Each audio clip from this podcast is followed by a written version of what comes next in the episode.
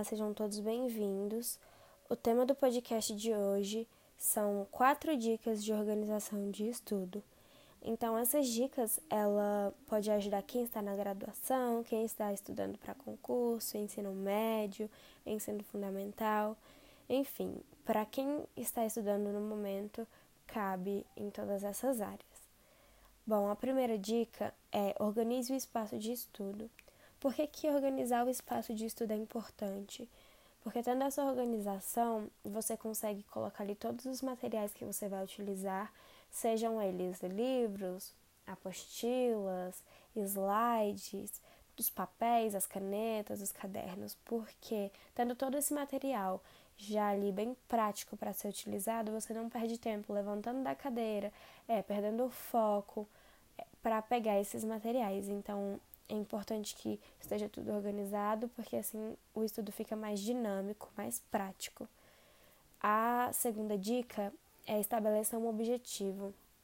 Quando você estuda sem um objetivo, você acaba tendo contato com muito conteúdo e absorvendo pouco.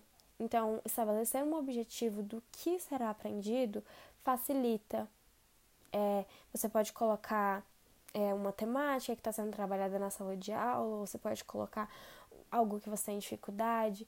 Então, ter o objetivo é importante, porque quando você senta, você sabe que você precisa aprender aquilo.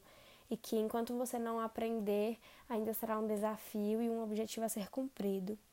A terceira dica é criar um cronograma. Por que criar um cronograma é importante? Porque a partir do momento que você cria um cronograma, você tem etapas a ser passadas e essas etapas, consequentemente, te farão é, compreender melhor o conteúdo, aprender, absorver melhor. E essa terceira etapa está totalmente associada à segunda, porque criando um cronograma, passando por etapas, adquirindo novos conhecimentos, você consequentemente estará alcançando os objetivos. Então, criar um cronograma está totalmente atrelado a estabelecer um objetivo.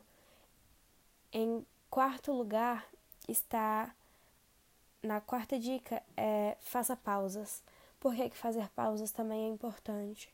Porque se você sentar numa cadeira e ficar de 3 a 4 horas, 5 horas, você acaba fadigando o seu cérebro. Então você precisa de tempo para respirar, para que ele relaxe um pouco e depois volte a absorver o conteúdo. Então é importante por isso.